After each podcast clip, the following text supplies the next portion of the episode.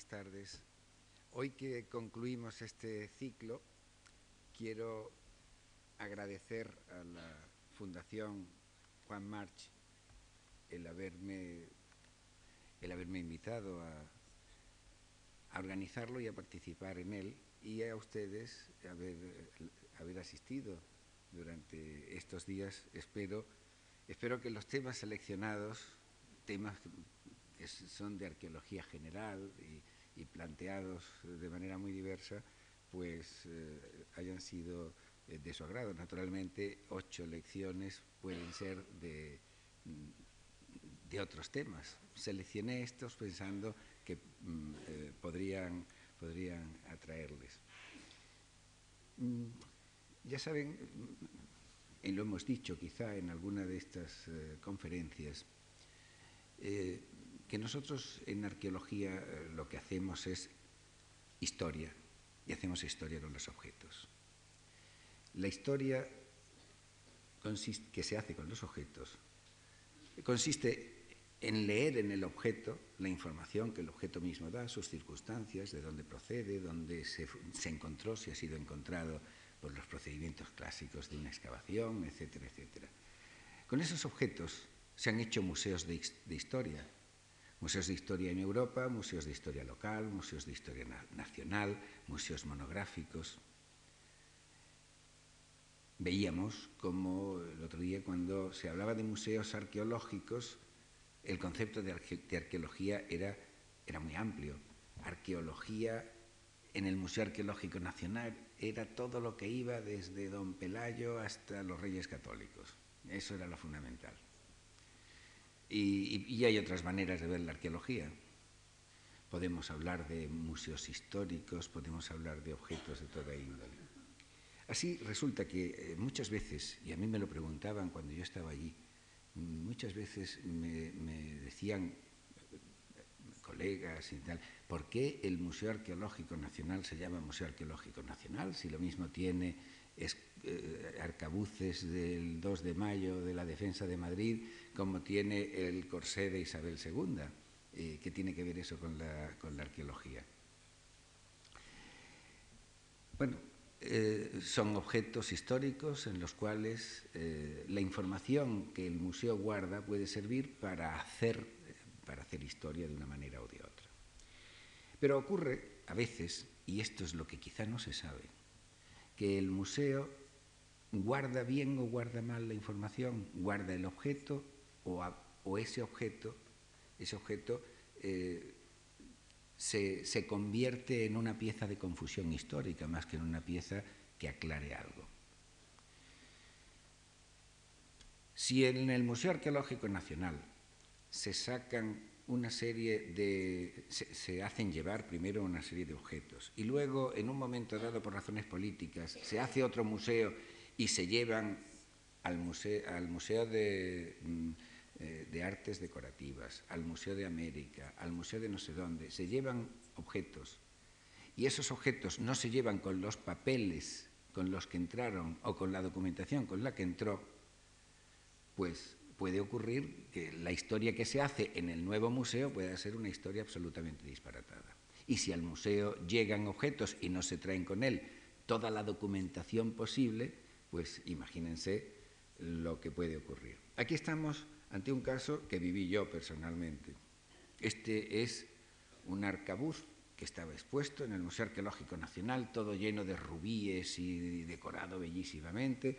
Es una pieza del siglo XVII, como es una pieza del siglo XVII y no se le veía mucho tamaño, esto, al venir de las colecciones reales, estuvo identificado como un, pues un, un arcabuz de, alguien del rey por las fechas que le daban y tal, en un momento dado se publicó, y concretamente en el Museo Español de Antigüedades, como eh, perteneciente al, al, príncipe Baltasar Carlos.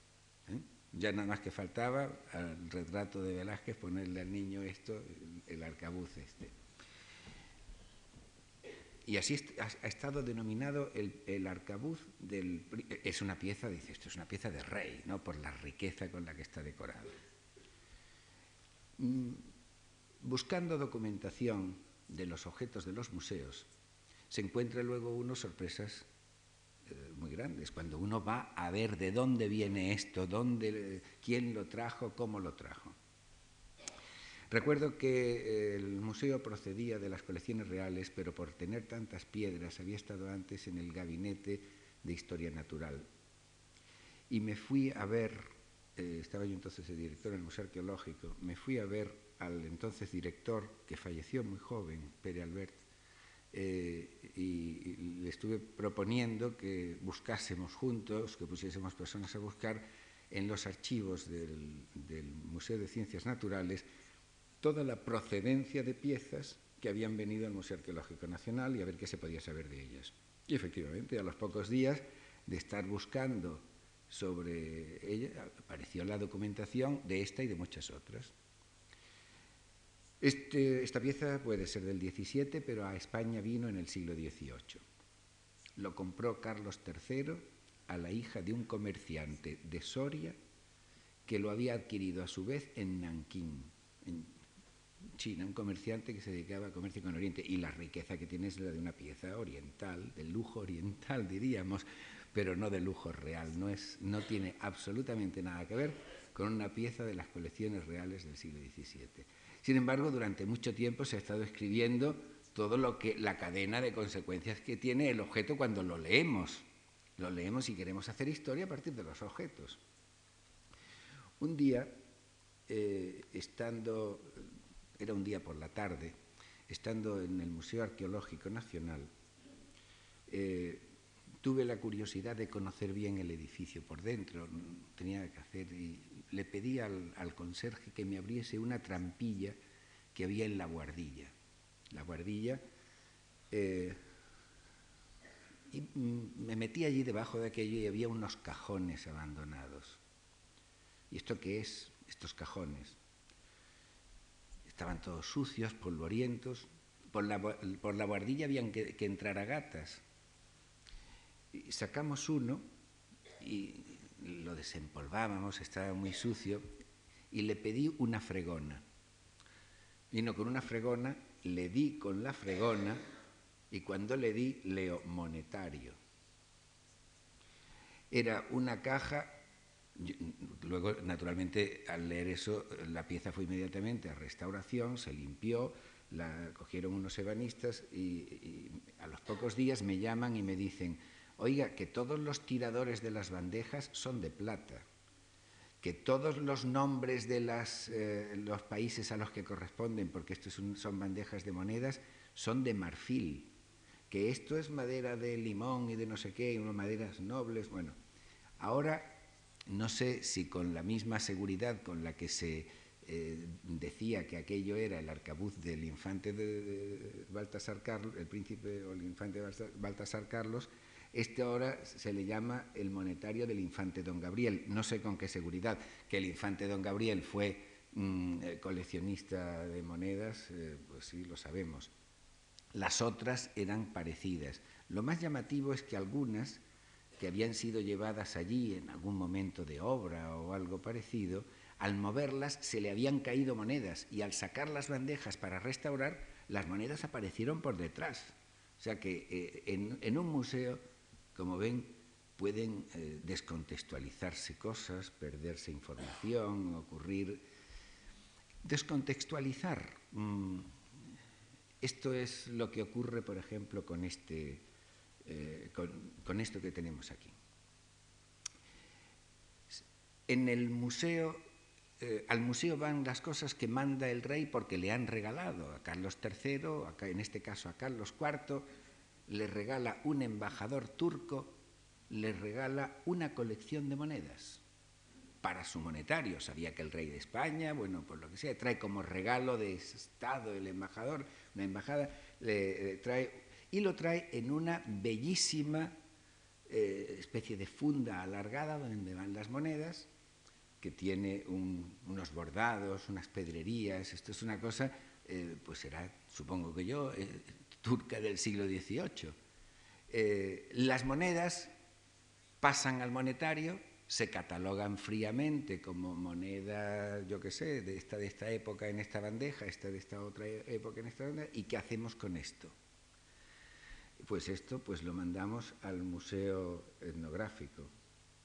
Y allí va al Museo Etnográfico y quedan separadas las piezas, a veces sin la documentación. Seguirle la pista a, un objeto y su funda puede ser relativamente sencillo. Lo malo es cuando la separación de objetos arqueológicos es más complejo monedas o antigüedades. Eh, como esto no es antiguo, lo mandamos a otro museo. Como esto sí es antiguo, lo dejamos aquí. Es el caso, por ejemplo, de todos conocidos, los que vivimos aquí en Madrid, tenemos más ocasión de verlo, de lo que es el Tesoro del Delfín, que está en el Museo del Prado, y las fundas del Tesoro del Delfín están en el Museo de Artes Decorativas. Es un caso similar a este. Bueno, ahí la información no se ha perdido, pero ¿cuántas veces la información se ha perdido? Estamos viendo una colección, una colección de improntas de glíptica muy famosa, la colección del barón Storch, que se hizo en el siglo XVIII y que eh, entregó en la Academia de San Fernando eh, bueno, un italiano, Dolce, con la pretensión de que lo hiciesen académico. Hizo un regalo y el regalo que hizo fue una caja la caja con toda la bandeja de improntas de glíptica eh, hechas en lo que llaman azufres. ¿eh? Eh, iba por temas, temas báquicos, temas de dioses, temas de todo eso. En, en la Academia de San Fernando, en un momento dado, conociendo que esto en realidad eran las láminas de un libro, porque no son otra cosa que las láminas de un libro, le pusieron unos marcos donde detrás del marco iba el número de la lámina del libro al que pertenecía. Eh, esos marcos en un momento dado se ven feos, en un momento dado muy reciente. ¿eh? Ya ven que de pronto dicen, uy, vamos a ponerle un marquito dorado que queda más mono, ¿eh? y esto se lo ponen hace nada. Y entonces le quitan las, los marcos que cuando llegaron le, pusieron para tenerlas expuestas, seguramente estarían en la biblioteca, le ponen los marcos y le pierden la referencia a, lo que es. Como esto es glíptica, se entiende que esto tiene que ir al museo. Aquí tenemos algunos detalles, son bustos, ¿eh? tenemos la serie de los Borbones, tenemos todos los personajes de la época, pues esto corresponde a un libro que el libro va a la biblioteca, la glíptica se queda en el museo. Quiero decir, las improntas se quedan en el museo. Y en la biblioteca ignoran que existen las improntas y en el museo ignoran que existe el libro. En, el Casino de la Reina, cuando se hace el Museo Arqueológico Nacional y llegan a él objetos de colecciones reales, objetos de distinta procedencia, eh, se hizo por vez primera una, una catalogación científica de todo lo que llegaba, pero claro, la catalogación científica a veces es, mm, mm, desbarata mucho todo lo que se sabe. En este, en este palacete que estuvo eh, ahí en la glorieta de embajadores, a este palacete llegaron colecciones completas, colecciones eh, de distinta procedencia. En este caso estamos viendo la colección del de, el conde eh, el conde Cailus que había eh, hecho una colección de, y además era grabador, él grababa, editaba y grababa y todo esto, esto formó, llegó a formar parte de, de la colección del... Cuando tenemos datos como estos, sí podemos identificar. Y a veces, eh, y a veces bien, aquí tenemos la pieza de abajo, que la vemos de frente y de perfil, está actualmente en, la colección de antigüedades egipcias del Museo Arqueológico Nacional, mezclada con otra serie de cosas cuya procedencia dependerá de que sepamos indagar en el archivo o no. Hay en el Museo Arqueológico Nacional, y se acaba de publicar recientemente, una colección de antigüedades que son de las que llegan muy, muy al principio una colección de antigüedades romanas. Vienen de la Biblioteca Nacional, vienen de la colección del rey y son bronces, eh, bronces romanos. Uno de estos bronces, creo haberlo visto en el despacho del gerente del Patrimonio Nacional, que está ahora puesto allí de adorno, es una lámpara. Pero mmm, hay otros que están, que fueron al museo. En una publicación reciente de Carmen Alonso sobre, este, sobre esta colección ha podido demostrar, además con muchísima documentación y fehacientemente, que esto lo compra eh, Carlos III a través de, mm, del director del Museo de Portici, Camilo Paderni, en Roma. Él no quería traer antigüedades de Nápoles y manda al director del Museo de Nápoles de sacar cosas de algún sitio que sea de los estados pontificios. Eh, y, manda a comprar y le ayudan a comprar. Eh, Winkelmann eh, le ayuda a comprar Thomas Jenkins, ha encontrado los recibos de compra, de pago, de todo esto. Pero, sin embargo, en el Museo Arqueológico Nacional, estas antigüedades tan bonitas como esto no lo hay aquí en España, y viene de la colección real, son de Carlos III, han estado durante mm, al menos 200 años con la etiqueta de procedente de las excavaciones de Pompeya y Herculano. Hay a veces eh, en los museos eh, piezas que son algo más que un simple objeto, un simple objeto eh, o una simple inscripción. Y llamo la atención sobre esta. Y llamo la atención sobre esta porque cuando yo estaba iniciándome en, en la arqueología y yo era casi adolescente, la estudié. Y la estudié porque a mí me interesaban los estudios de minería, minería romana. Yo hice mi tesis sobre minería romana en la antigüedad y demás. Y es una inscripción eh, que apareció al limpiar un pozo romano, lo que son ahora o han sido durante mucho tiempo las minas de Río Tinto. Ahora ni hay minas ni hay nada, pero bueno, lo que han sido las minas de Río Tinto. Y estaban en el siglo XVIII haciendo un pueblo nuevo porque se iban a poner en explotación las minas. Y ese pueblo, como se apareció allí en el pozo esta inscripción, dedicada, pone Imperatori Nervae Caesari Augusto, Pontifique Máximo, o sea que está dedicado al emperador Nerva, a ese pueblo le pusieron el nombre de Nerva, que es un pueblo que hay al lado de Río Tinto. Digo que a veces, eh, conociendo bien la historia de los objetos y si los objetos sirven para documentar y, hacer con ellos eh, algo más que contar historietas, esto debía de haber una, no sé si lo habrá, no tengo noticia de ello, debía de haber un, una copia exacta de esto en el salón de plenos del ayuntamiento de Nerva, porque el origen del nombre de su pueblo es esta inscripción, de la cual yo me encontré una breve memoria impresa por el administrador de las minas, que se llamaba Tomás Sanz, y que se la envió a Carlos III, se la regaló a Carlos III cuando apareció y se llama, el título de Laurita es Memoria antigua de romanos nuevamente descubierta en las minas de Río Tinto. Está en el Museo Arqueológico Nacional, no sé si está expuesta, me parece que no. Cuando tenemos documentación los objetos pues sirven para, para, bueno, hacer cosas como esta, ver que un procurator de las minas ha dedicado a Nerva en el pozo una inscripción y ver cómo era la minería, ver cómo era la administración, porque ahí hay un cargo, hay más cosas. Otras veces, y esto ha sido muy del 19, los museos en esos altibajos que dan, pues caen en manos de personas, mm, bueno, iba a decir que no merecen dirigir un museo, o sí, que más da. Los museos se pueden dirigir en cada época mmm, como, eh, como se quieran y darle la orientación que quieran. Pero vamos, ha habido mucha tendencia en el siglo XIX a que eh, los museos en general los dirigían eh, personas que no tenían mayor interés en la investigación. Entonces hubo un director del Museo Arqueológico Nacional que fue poeta, García Gutiérrez, el primer director, después del el autor del Trovatore, vamos, el, de la letra.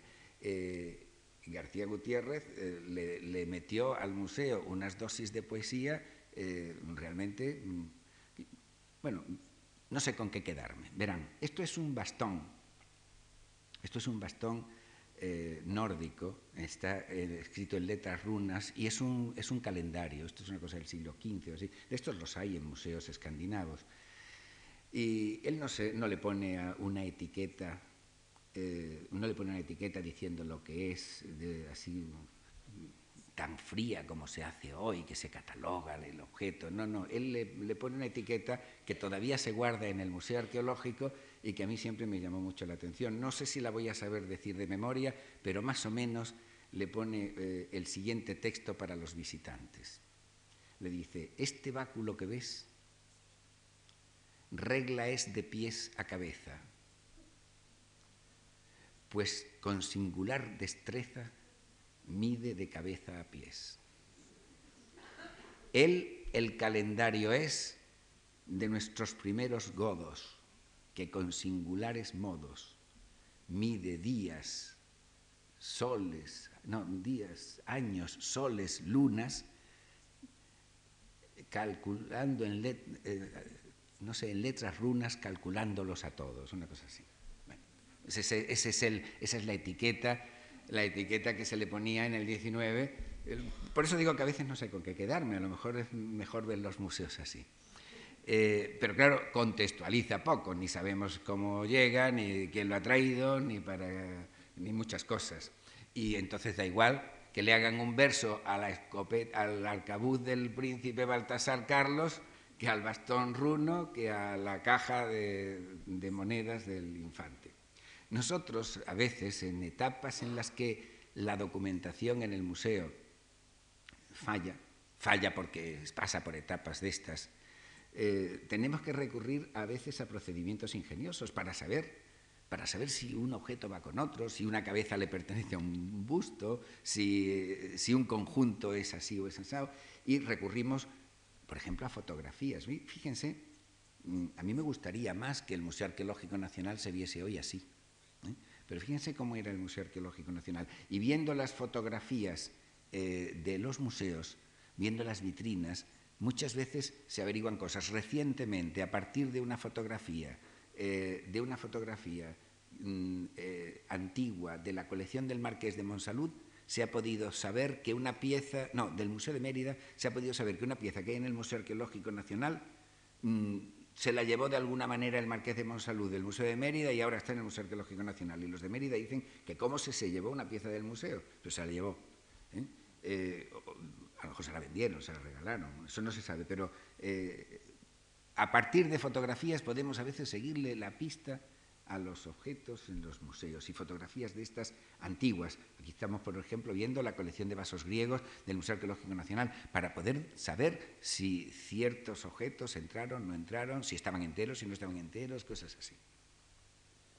En el archivo del museo, en el archivo del Museo Arqueológico Nacional, que es algo reciente, se puede investigar, está en la archivera, Pilar, se la presento, que nos ayuda a todos nosotros los que vamos a trabajar allí, eh, en, este archivo se conserva prácticamente toda la historia de la arqueología española.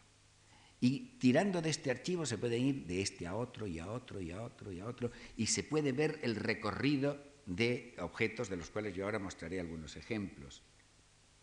Empieza el, Museo Arqueológico Nacional, empieza haciéndolo eh, un conjunto de profesionales, son diez, el primer museo que tuvo 10 especialistas de, numismática, de antigüedades, de todas las épocas, de todo eso.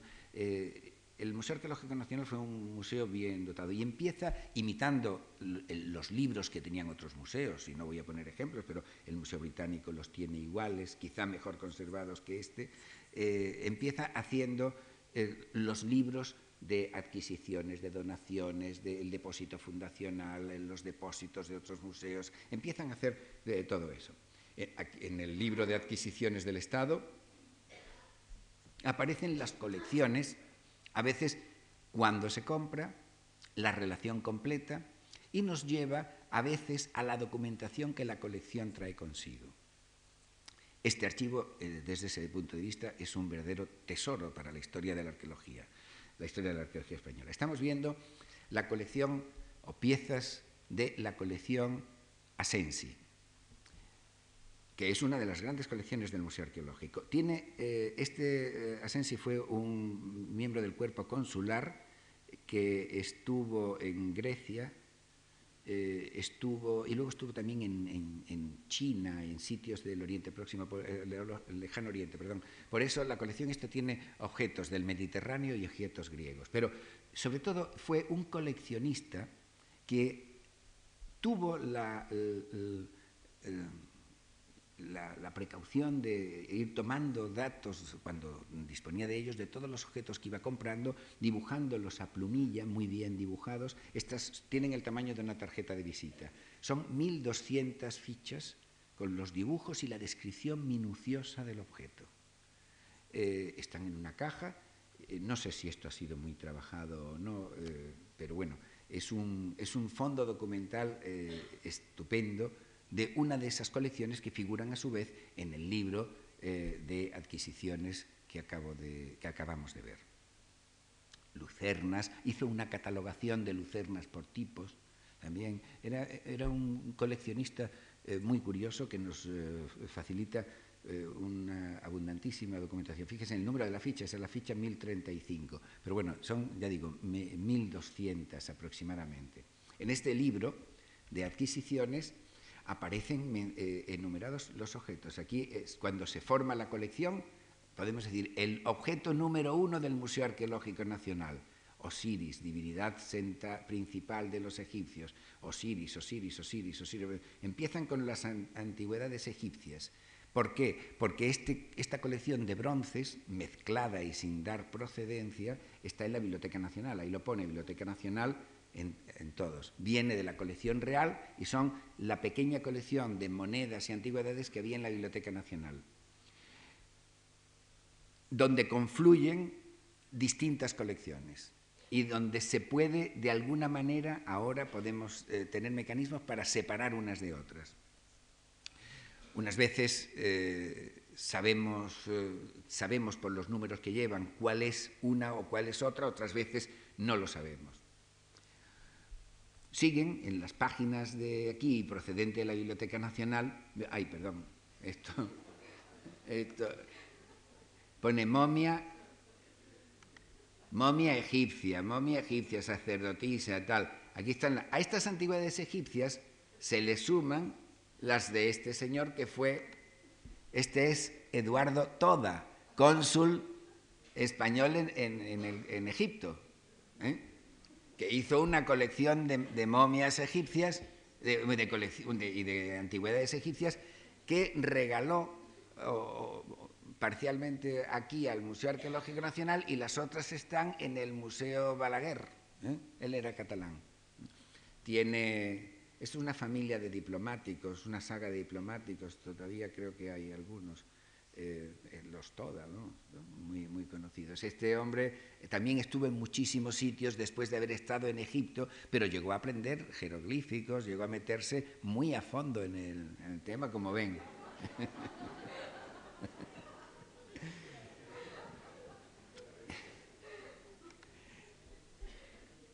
Eh, hay un, en el libro este aparece un, y pone eh, objetos adquiridos eh, por, el Estado, pero muchas veces yo no he entendido, no, tengo claro cuándo son adquiridos, cuándo, porque unas veces ponen adquiridos, otras veces ponen comprados, son dos libros distintos, el de adquiridos y el de comprados. El de adquiridos yo creo que es que cuando dicen traiga usted para acá, y el de comprado es cuando, a ver cuánto pide usted por eso, ¿no? Eh, y aquí aparece un, lote interesantísimo. Es el primer el primer eh, conjunto que entra en el Museo Arqueológico Nacional entre los adquiridos. Y son el 20, de marzo de 1868 de la Biblioteca de la Universidad Central, por orden del ilustrísimo señor director general de Instrucción Pública, se trae toda la colección de objetos del cardenal Cisnero. El cardenal Cisneros. entre las cosas que traen, traen las se habían guardado en la Universidad de Alcalá las llaves de Orán, eh, el, amito del cardenal, una casulla, un báculo renacentista que está grabado, que aparece aquí el número este, dice, un bastón de caña común grabada con asuntos bíblicos, ese es el, báculo de, Cisneros, eh, muchos objetos, todo eso que se había guardado en la universidad, incluso en la Universidad de Alcalá de Henares, eh, Cisneros al morir había dejado una borriquilla, ¿eh? una borriquilla eh, y además mm, esa borriquilla la, ponían a pastar y tenía unas, unas ataduras de esas para que no se escapase, las dos cuartos delanteros los sujetaban. Entonces aparecen ahí las ataduras del jumento del cardenal Cisneros, que están ahí, porque claro, la borriquilla se murió, pero como era de cuero muy bonita, repojado, no lo tiraron. ese ese mm, borriquillo que dejó a la universidad lo dejó además con un manual de instrucciones, con un reglamento de quién podía usarlo, cómo podía usarlo y si hacían mal uso de la borriquilla, pues si era estudiante tenía tantos días de, castigo y si era profesor tantos y si tal. Es decir, que eh, era como eh, hacer el mal uso de un coche oficial, pues algo así. Y está muy bien, eh, muy bien explicado bueno, pues ahí está, todo eso está en el Museo Arqueológico Nacional. Eh, documentación eh, interesantísima, porque además va a acompañar, esto nos lleva luego a la Universidad de Alcalá de Henares, nos lleva a la Central, nos lleva por qué, por qué viene de noviciado, porque cuando se cierra de Alcalá, se le puede seguir perfectamente la pista a esta colección que a mi juicio eh, debería estar expuesta. Hay un libro de donaciones, el libro de donaciones eh, del, museo. Donaciones, aquí no hay duda, donaciones son donaciones. Eh, donaciones, eh, la primera donación, 17 monedas de plata, la siguiente, 20 monedas, la siguiente, una medalla, medalla. La gente en donaciones lo primero que da son generalmente moneditas, algunas moneditas que tienen y tal. colecciones grandes, grandes, en forma de donaciones. Estas donaciones están hechas el 1 de julio de 1867. O sea, es, recién fundado el, museo. O sea, es, el, estreno del museo y luego aquí aparece ya toda la historia del museo. Muchas veces estos objetos vienen con, su documentación, otras veces no. Compras, aquí sí, aquí se paga. Ah, supongo yo.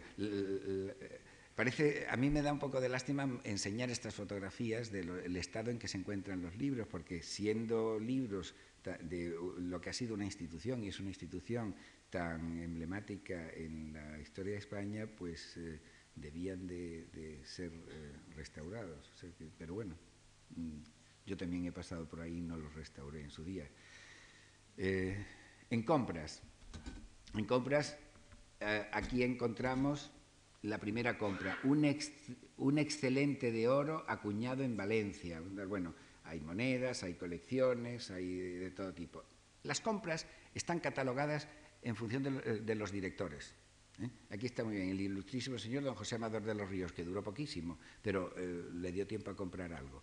Entonces van todos los directores añadiendo en el libro y se va viendo la historia del museo y lo que cada uno de los directores añaden. La principal compra que se hace, pero ya no está Amador de los Ríos, yo creo que ya es... Eh, pues es después de García Gutiérrez, es la colección que se compra el Marqués de Salamanca, que se tardó casi 10 años en comprar esta colección. Fue una, adquisición de esas negociadas con el del Estado. El Marqués de Salamanca tenía la gran parte de su colección eh, aquí en el Palacio de, Vista Alegre, pero sabía que él en España a él no le iban a dar mucho dinero por eso. Entonces mandó catalogarla y, editó unos volúmenes, eh, se editaron en París y se puso en venta a nivel internacional. Lo que pasa es que eh, la negociación fue eh, finalmente con el Estado y se compró la mejor colección de vasos griegos de Paestum que hay en el mundo, fuera de Paestum. Él había hecho los ferrocarriles de Italia y, claro, había tenido oportunidad de hacerse con excelentes objetos. Había comprado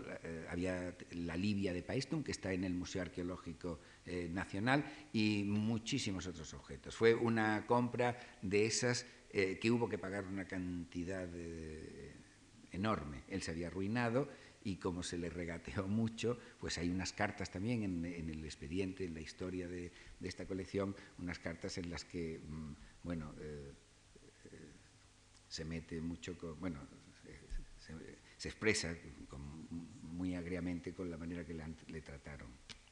De esa colección procede la, eh, la serie de terracotas de Calvi. Tenemos aquí y aquí viene la contextualización y la descontextualización de los objetos en los museos. El, Marqués de Salamanca trae cerca de 3.000 terracotas de un santuario de Italia. Podíamos hacer el mejor estudio de ese santuario, debíamos hasta de ponernos a excavarlo.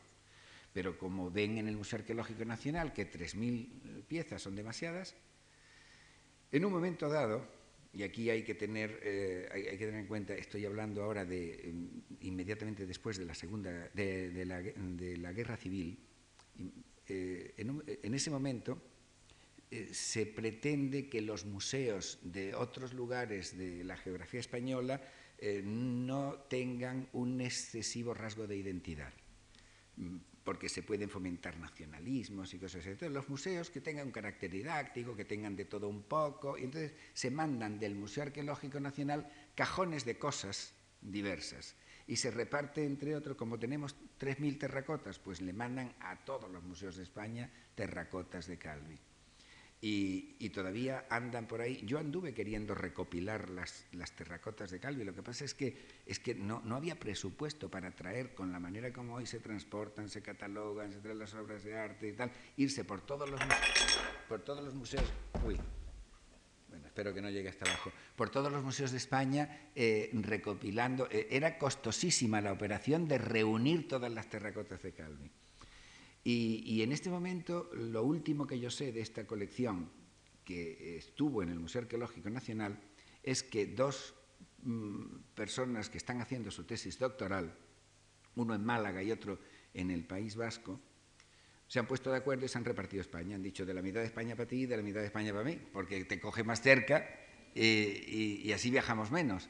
Y se han puesto a estudiar la colección esta yendo por todos los museos a ver si consiguen entre los dos darnos una visión de conjunto de, eh, esta magnífica colección que entró en el Museo Arqueológico Nacional.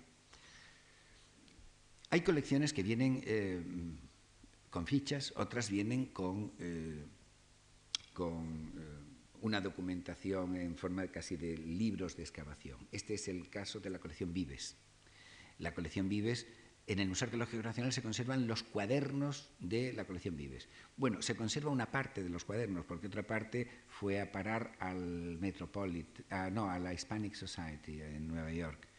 Es una colección de bronces eh, que se compró en varios lotes. Él la fue vendiendo, este Vives, eh, fue numísmata, fue eh, profesor en la universidad aquí en Madrid, eh, una parte la vendió él, otra parte la vendió la viuda, incluso los cuadernos estos se compraron, estoy hablando del siglo XIX, pero esto se compró ya en 1952, o sea que llegaron al Museo Arqueológico Nacional muy tarde, pero se incorporaron a la colección y documentan muchos de los objetos que ya se tenían aquí. Esta colección se compró, el último lote grande que se compró, se compró a principios del siglo XX con una suscripción que inició con una cantidad, no me acuerdo si fueron 500 pesetas o algo así, el rey Alfonso XIII, para reunir dinero para poderle comprar a Vives la colección. Y, vino la colección, pero no vino con los cuadernos. Los cuadernos han venido después, que es muy importante porque a veces da eh, información complementaria de la colección. Nosotros la tenemos y son los muchísimos bronces, a veces estaban sin procedencia, ahora en algunos casos eso se ha aclarado, en el eh, Museo eh, Arqueológico Nacional. A veces, mm, cuando digo los objetos en los museos tienen que contar algo más que lo que son, porque esto es un fragmento eh, que está en la planta baja del Museo Arqueológico Nacional y que, mm, visto así, pues uno pasa por delante, se acerca, lee la etiqueta y le dirá pues, que es un relieve helenístico eh, donde hay un jinete y delante va una especie de sirviente. bueno, no se sabe muy bien cuál es la composición global. Pone procedencia, pero no creo que eh, hay que ser un visitante muy minucioso del museo para, eh, para, ir a leer la procedencia y decir, bueno, ¿y esto por qué? Porque siempre si lee la procedencia y no sabe por qué, se lo preguntará. Pone procedencia Troya. Troya. Este objeto fue eh, traído por la expedición que hicieron por el Mediterráneo un grupo de arqueólogos, eh, con Juan de Dios de la Rade Delgado y con, bueno, iba el arquitecto Velázquez Bosco, que iba como dibujante, iba mucho, fue, lo inspiró don Juan Valera, este, fueron en la fragata Arapiles, hicieron el recorrido por todo el Mediterráneo, y uno de los sitios que van es, por ejemplo, a Rodas, y en Rodas, como había caballeros castellanos y ahí a sus lápidas, se trajeron la lápida de un caballero castellano, que la tenemos en el Museo Arqueológico Nacional, traída de Rodas. eh, y en los sitios iban comprando cosas y llegan a, Turquía y se van a la colina de Hisarlik, que es el sitio donde luego Schliemann excava Troya, pero digo luego, ¿eh? un par de años después que ellos. Eh, y van y saben que es Troya, eh, porque además los lleva allí el embajador inglés. Y entonces, como están en Troya, hombre, ¿quién resiste la tentación en Troya de excavar? Y excavan, y hacen allí un agujero, no encuentran nada, y entonces le compran esto allí a un campesino de los alrededores. Y cuando lo traen, y esta es la información que digo que se ha perdido. se ha perdido, no, está en las memorias que ellos hicieron, pero no está puesto en la ficha. Dice, Juan de Dios de la Radio Delgado le pone, dice, es el primer objeto que ha llegado a un museo de Europa procedente de tan lejanos e históricos lugares. Esto, eh, de alguna manera, pues bueno, que se sepa, ¿no? Que se sepa, no, no solo que ahí hay un jinete y un y un servidor del jinete y que esto es helenístico del siglo II, sino que forma parte de eh, los, los que hacían nuestros arqueólogos queriendo ir a, buscar, a excavar a yacimientos del Próximo Oriente. En el tema de depósitos, en depósitos, en el libro de depósitos, hay eh, depósitos hechos por eh, particulares, depósitos hechos por instituciones, eh, el señor conde de Cedillo, la Comisión de Monumentos, la Archicofradía de Nuestra Señora de no sé qué de la Caridad, etcétera. Ahí hay una serie de, objetos hechos bajo la dirección del Amador de los Ríos, porque estoy poniendo los primerísimos, primerísimos depósitos que se ponen. Y en los depósitos, uno de los depósitos, en el libro de depósitos aparece el, depósito que hace la Academia de Bellas Artes de San Fernando. La Academia de San Fernando deposita las urnas que procedentes de una presa inglesa, esta es la publicación que hacen ellos, las urnas, estos eh, son los candelabros, que procedentes de una presa inglesa eh, tenían ellos desde hacía casi 100 años. Es la presa del Westmoreland. Y ellos depositan esas supuestas antigüedades Luego eh, hemos sabido que no son antiguas, que son del 18, que son imitaciones de cosas antiguas, pero depositan eso en el Museo Arqueológico Nacional cuando se funda. Ese tema es el que nos llevó a investigar, bueno, y estas urnas de dónde proceden y qué son, resulta que es eh, el Westmoreland, era un barco en el que los ingleses del Grand Tour mandaban, esto por ejemplo, este candelabro lo mandaba John Pitt, el hermano de William Pitt, el primer ministro, mandaban una cantidad de objetos. Las listas de la carga del barco apresado aquí no estaban, pero las hemos encontrado en Inglaterra. Y esta es una de las listas eh, que hay en, eh, en la British Library hecha esta lista en el puerto de Málaga, en la aduana de Málaga, que fue donde se vendió. Pero los ingleses, por el interés que tenían, se, llevaron esto y está ahora mismo en los Egerton Papers. Aquí aparecen los nombres de los propietarios de esos objetos. His Royal Highness Duke of Gloucester, Earl of Bessborough, Francis Bassett, eh, John Pitt. ¿eh? Están ahí los nombres de los propietarios. Antigüedades, libros. Eh, esto, que es el tema de, eh, la exposición que se va a abrir esta semana, el, miércoles se inaugura en la academia, eh, esto mm, es también una documentación complementaria donde hay cosas en el museo, cosas en el Banco de España, hay documentos en el Banco de España, el seguro, esto estaba asegurado en la Lloyd, Hemos ido a Londres, la Lloyd nos ha llevado a Livorno, en Livorno hemos encontrado el pleito, en el pleito hemos encontrado en cuanto aseguraban determinadas cosas. Eh, hemos recorrido media, media, Europa con este barco, eh, que aquí lo vemos en letra manuscrita de Pons, secretario de la Academia, el inventario de lo que llegó a la Academia y las marcas, aquí este es Robert Utney, bueno, el, duque de Gloucester, Robert Utney, Alan Ramsay, Francis Bassett, ¿eh? son pintores, viajeros, marchantes de arte, etcétera, etcétera. No hubiéramos sabido no hubiéramos sabido nada de, estos, eh, de esta carga y de estas antigüedades, mm, como no sabíamos. No sabíamos, por ejemplo, qué hacía en la Academia de San Fernando este dibujo de la Domus Aurea, de las pinturas de la Domus Aurea, que es eh, al lado del Coliseo, pero además hecho por el que dibuja para, Francesco, para Ludovico Mirri, está aquí firmado, que es eh, que es em, Vincenzo Brenna, un arquitecto que luego trabaja para Catalina el Grande en San Petersburgo y que bueno, es uno de los grandes de la arquitectura de fines del 18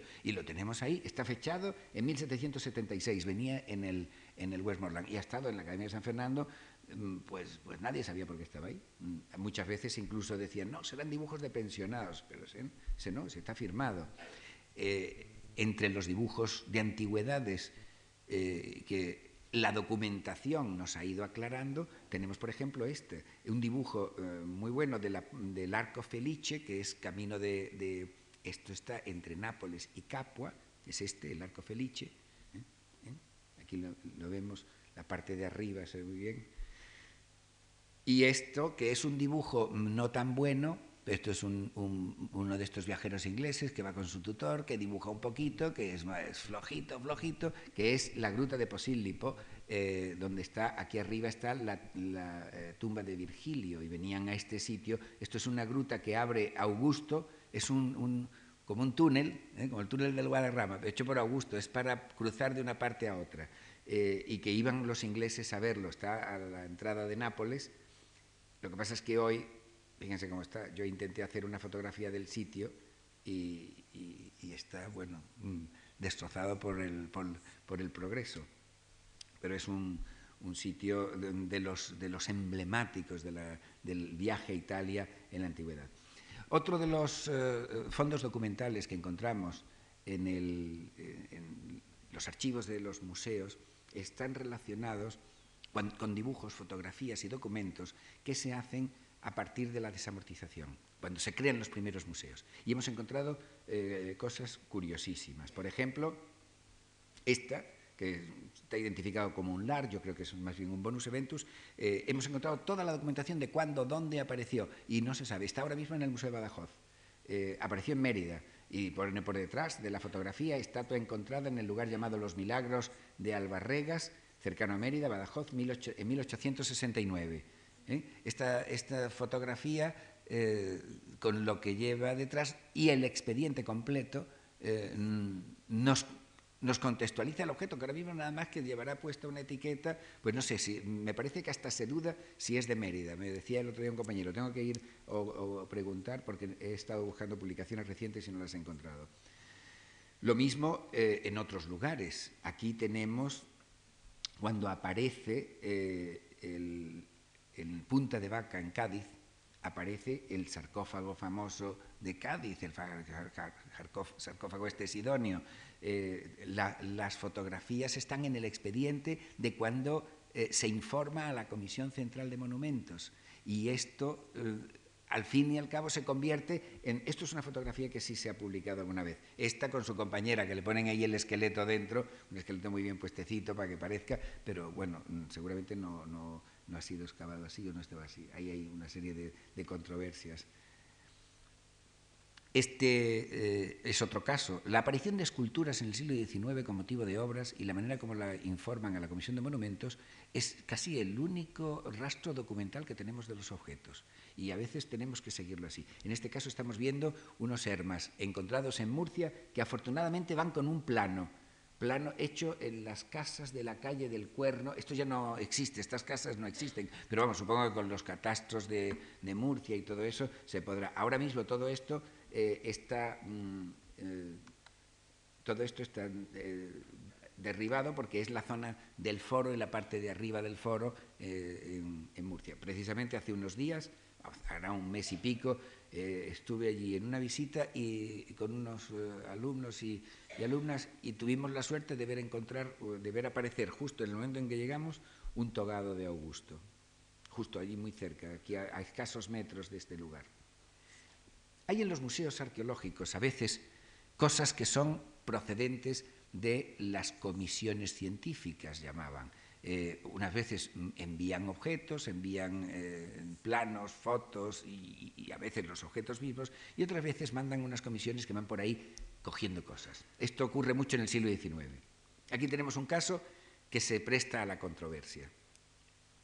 Esto, que son unas piezas de un mármol alabastrino en una extraordinaria calidad, está arrancado de esta y esta y alguna más de los panteones reales del monasterio de Poblet. El monasterio de Poblet, cuando se, cuando, se llevaron esto, claro, estaba, muy abandonado. El monasterio de Poblet había sido mm, eh, muy saqueado después de la desamortización y sobre todo se había hecho lo que se solía hacer eh, después en, las leyes de, esa, desamortización se dan normas para que todos los personajes ilustres que estén enterrados en los monasterios se lleven a, otras iglesias, a, otros lugares, etcétera, etcétera. De ahí surge incluso la idea de hacer un panteón de hombres ilustres y todo eso. Eh, pero es que aquí estaban los reyes de Aragón en, el, el, monasterio este. Eh, este, desde Jaime I el Conquistador, los infantes que manda enterrar luego el, rey católico, bueno, es que ahí hay... Y estos objetos, estos fragmentos colocados ahora mismo no están en una vitrina, porque ¿quién pone esto en una vitrina en el Museo Arqueológico Nacional? Eh, van están y van a estar siempre en el almacén. Eh, y aquí surge, digo, la polémica. ¿Tienen en los museos ahora, 100 años después y pasado pasado el momento que motiva que se haga un museo, museo de una determinada, con una determinada orientación y, para proteger cierto tipo de cosas, que no sé, aquí se protege una esquirla de los, de los, eh, eh, sarcófagos, vamos, de lo que son el Panteón Real, devolverlos como los mármoles del Partenón, ¿no? Eh, es, una historia... los museos del 19 están llenos de eso. Están llenos de eso y llenos de objetos que al, fin ni documentan, ni aportan historia, ni hacen nada. Hay eh, un fondo documental que es eh, el que aportan algunos investigadores, algunos investigadores que dejan luego, después de toda su vida, dejan sus libros, sus notas, su documentación. Aquí tenemos a Siret, Luis Siret. Eran dos hermanos, Enrique y Luis Siret. Tenemos en el Museo Arqueológico Nacional todos los manuscritos de Siret, toda su vida de arqueólogo entera.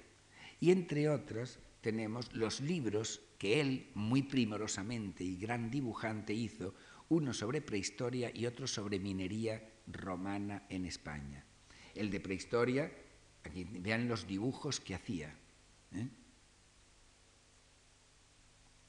Estos son dibujos de, originales de, de está eh, todo. Y de minería, esto fue un libro que presentó al premio Martorell y como no se lo dieron se enfadó muchísimo y, no sé, luego anduvo el, manuscrito por ahí perdido y ahora está en el Museo Arqueológico Nacional. Esto es, esto es una cosa que hoy día ya no se puede ver y se convierte, aquí sí que se convierte en los dibujos en una fuente de documentación extraordinaria. Él pudo entrar en la galería de una mina romana en, Posadas, en la provincia de Córdoba, y ver cómo se conservaban todavía los tornillos de Arquímedes con los que se subía el agua arriba.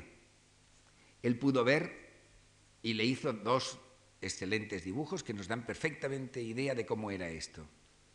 Él pudo ver las norias de Río Tinto hay ahora de estas una en, el Museo de Huelva y otra en el Museo Británico. Se ponían de dos en dos y eran norias que iban subiendo de piso a piso el agua y a veces encadenando hasta 40.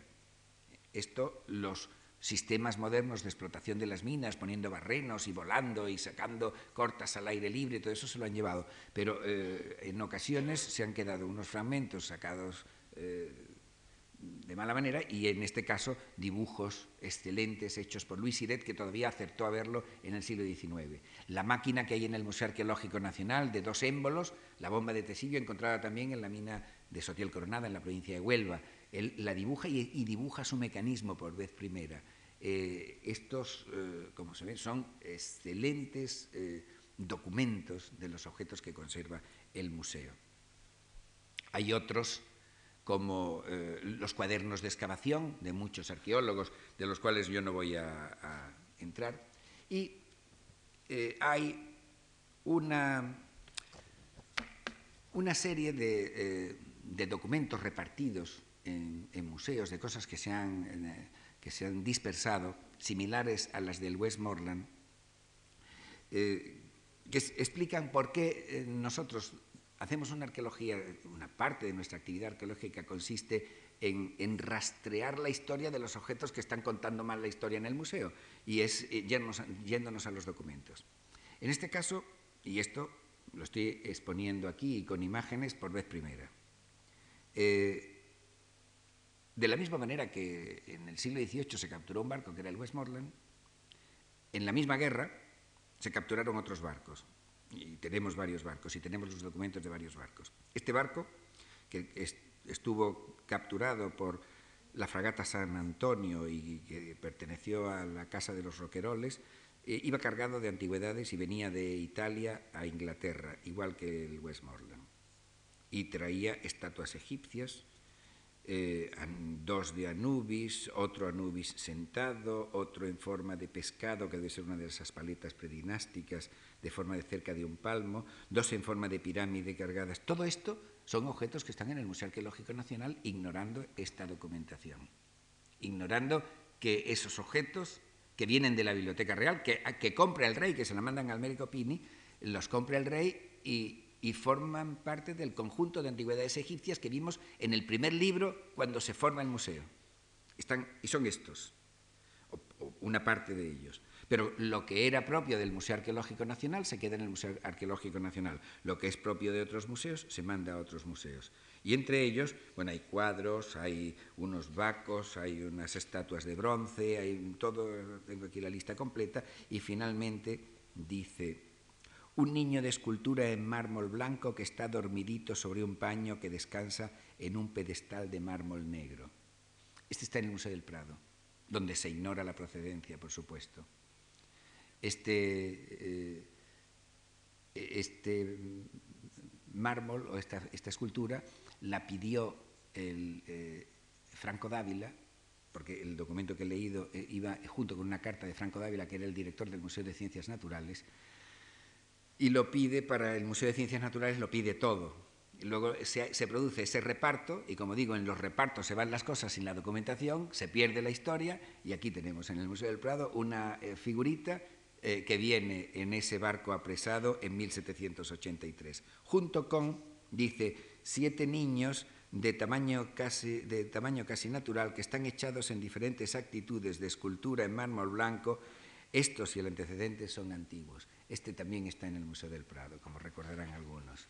Eh, forma parte de la misma presa. Y nada más, muchas gracias.